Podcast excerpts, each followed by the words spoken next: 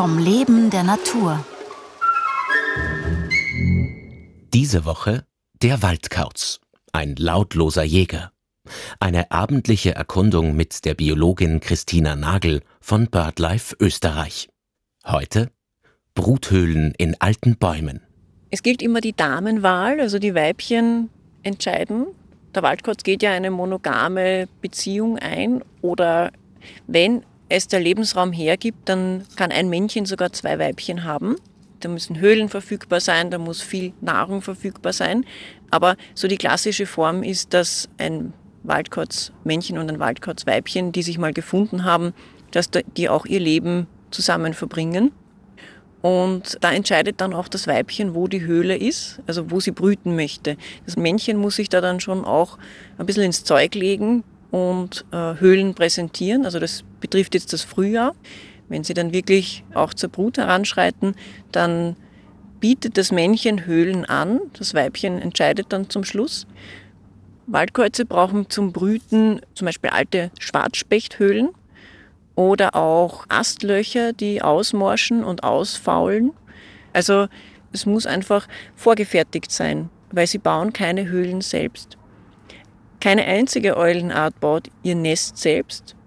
Je strukturreicher der Wald, also je diverser, desto besser. Also, dass man keine Monokultur hat, also quasi ein reiner Fichtenwald äh, ist zum Beispiel unattraktiv, weil da einfach auch nicht viel Nahrung ist, nicht viel Höhlen, sondern wenn man einfach Strukturvielfalt hat von unterschiedlichen Baumarten, also dass man auch ein Totholz hat. Totholz ist also gerade für die Eulen unglaublich wichtig, nicht nur zum Brüten, auch für die Produktivität von Kleinsäugern, weil die einfach Kleinsäuger stellen dann die Hauptnahrung dar und auch unterschiedliche Altersklassen und vor allem alte Bäume. Also ein dicker Baum, da ist einfach auch Platz für eine Höhle. Die bilden einfach mehr Strukturen, so alte Bäume. Dann ist auch gut, wenn zwischendurch auch zum Beispiel Wiesen äh, zwischendurch sind, also Randstrukturen. Wir sind auf jeden Fall in einem Waldkauzrevier hier. Also die sind ja sehr konstant. Äh, also wenn die mal ein Revier besetzt haben, dann versuchen sie es auch zu halten. Sollte jetzt von diesem Waldkauz Pärchen der Nachbar anfangen zu singen, dann bleiben die da eigentlich ganz cool und ruhig. Die kennen ihre Nachbarn. Also das hat man auch schon nachweisen können, dass die Käuze ihre Nachbarn kennen. Also der sogenannte Dear-Enemy-Effekt. Wenn jetzt aber ein fremder Kauz daherkäme, ja, da würden sie schon lautstark antworten und den eben aus dem Revier verweisen und kundtun, da ist besetzt, flieg weiter. Die jungen Eulen, für die ist das aber auch die schwierigste Phase in ihrem Leben, also dass sie mal ein Revier finden, weil wenn sie keines finden, dann äh, finden sie natürlich auch nicht genügend Nahrung und viele Jungkreuze sterben in dieser Phase dann auch.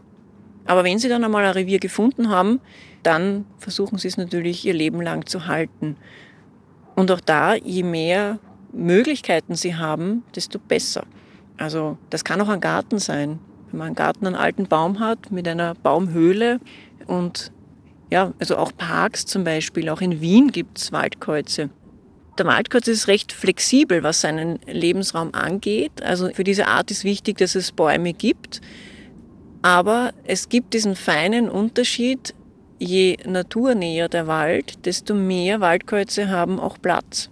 Also im Nationalpark Donauauen ist die Siedlungsdichte viel höher als in einem Wirtschaftswald, wo dann weniger Bruthöhlen zur Verfügung stehen oder weniger Nahrungsverfügbarkeiten da sind. Und man kann aber einfach durch kleine Inseln, auch in einem Wirtschaftswald, schon äh, unterstützen und helfen.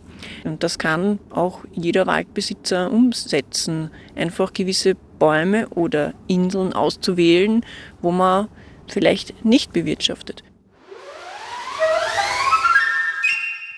Übermorgen um 5 vor 9 Autos als Gefahr.